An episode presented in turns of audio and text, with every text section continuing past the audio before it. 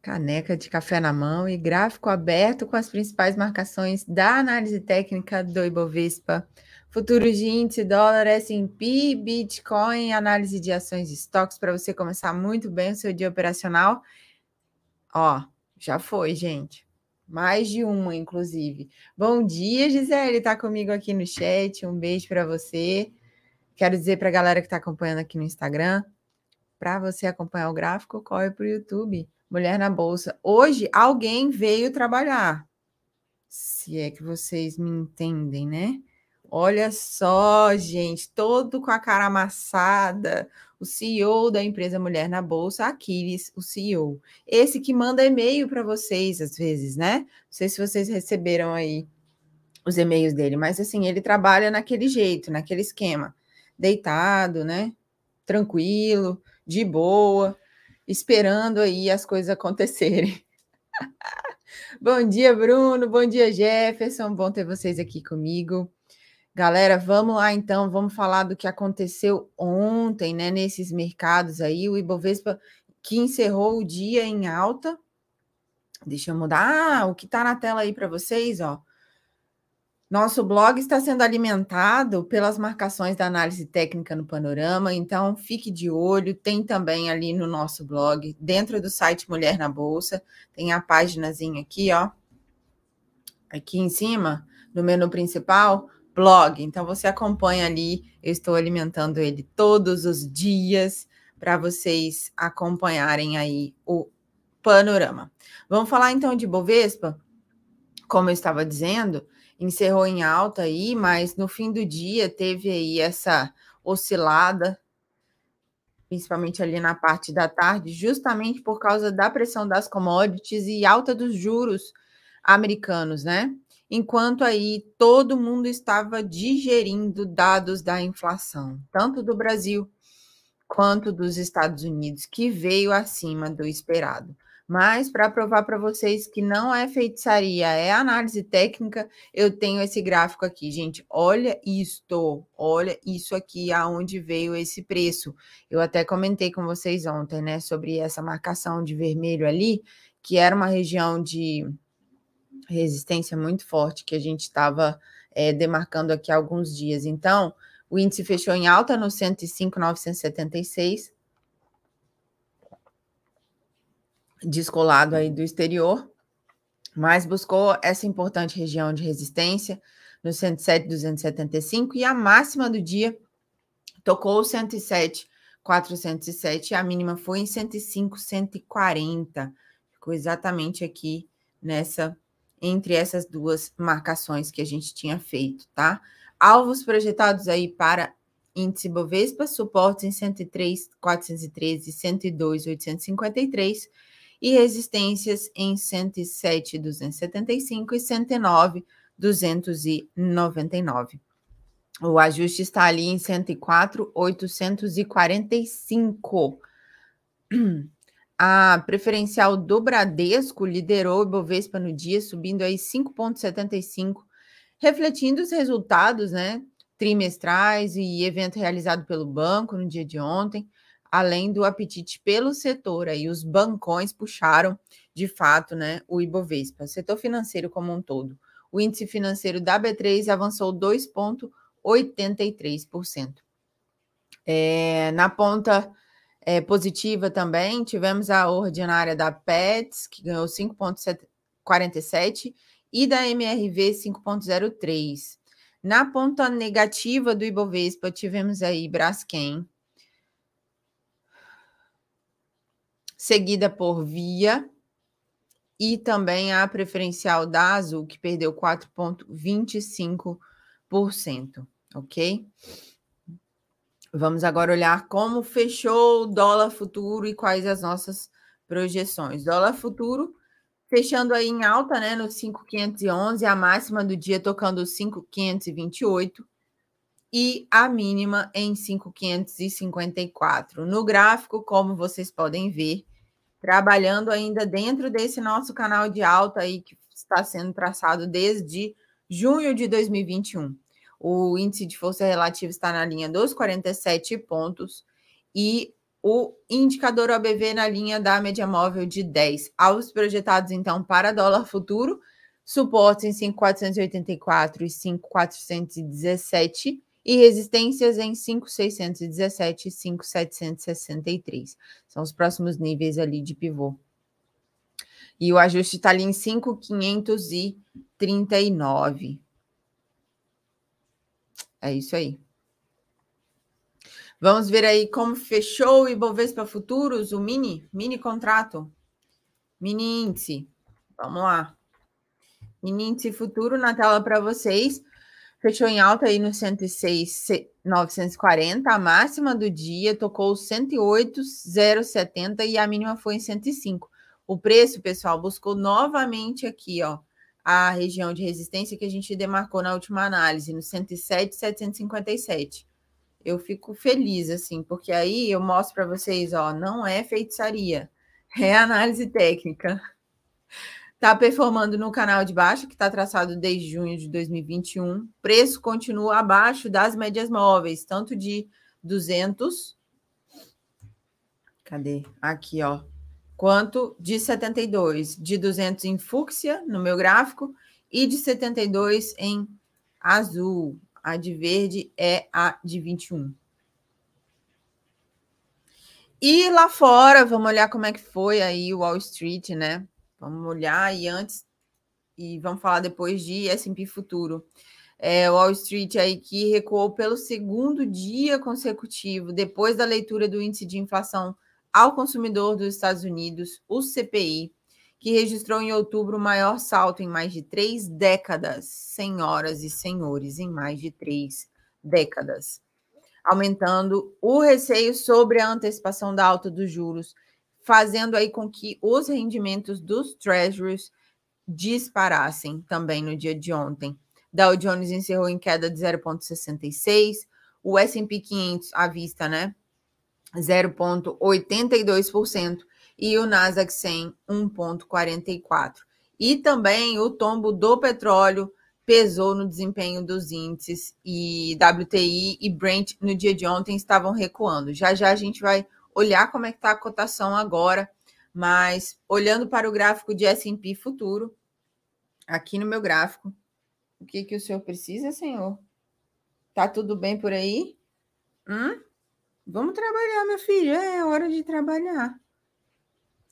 É, fechou aí em queda nos 4,647. A máxima do dia foi em 4,680 e a mínima em 4,628. O preço ainda está performando bem acima das médias móveis, né? Tanto de 72 quanto de 200.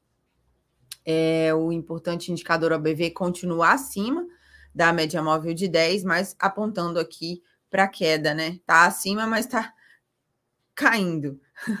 e o IFR em 64 pontos saiu da zona de sobrecompra. Temos suporte aí em 4,575 e 4,994 e resistências em 4,695 e 4,741. E essas aí são as projeções para o S&P futuro. Agora vamos falar da nossa querida moeda digital, nossa criptomoeda Bitcoin. Olha só, Bitcoin que está aí na casa dos 65 mil dólares e o preço buscou a região de suporte que a gente demarcou aqui no panorama ontem, nos 63 229, exatamente em cima, em cima. A 7,50 a moeda digital estava sendo cotada a 65, 134, agora ela está ali em 65, 198. No gráfico diário, o preço, opa. Só um minutinho, galera, eu preciso colocar na tomada. Tá me avisando aqui. Algo não está na tomada. Pronto. Pronto? Vamos lá. Gráfico diário, o preço continua aí numa tendência de alta, que é de longo prazo aí, performando acima das médias móveis de 200 e de 72. O IFR está ali na linha dos 60 pontos agora. Estava em 69 ou 59 pela manhã, mais cedinho, né? Alvos projetados para o Bitcoin, então, temos suporte em 63,229, que é esse aqui que veio testar ontem. e 60 e 874. E resistências em 68, 350 e 70 mil. Ok? Vamos falar então dos principais índices acionários pelo mundo. Vamos dar um giro aí pelo mundo. É...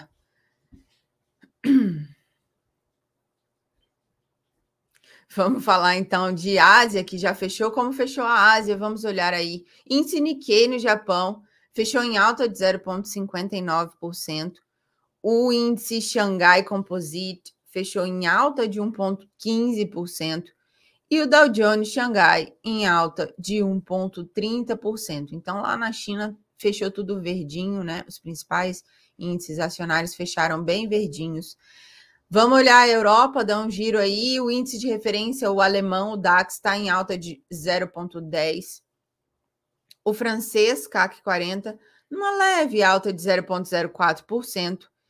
E o Eurostock 50 em queda também, leve queda de 0,04%. Então, eles se encontram mistos, mas é, tá com cara de positivo.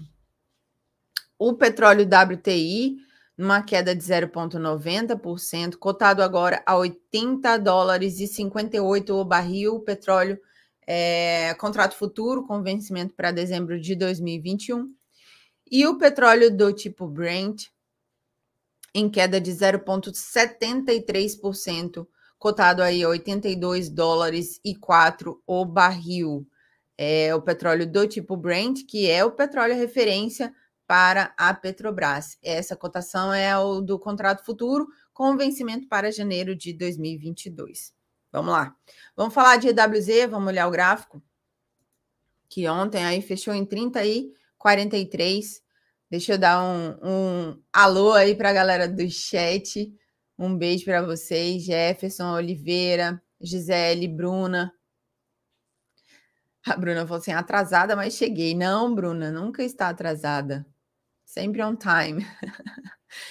que fechou aí em alta, né? No, no dia de ontem, o EWZ, como eu estava dizendo, em alta de 0,07%, cotado a 30 dólares e 43.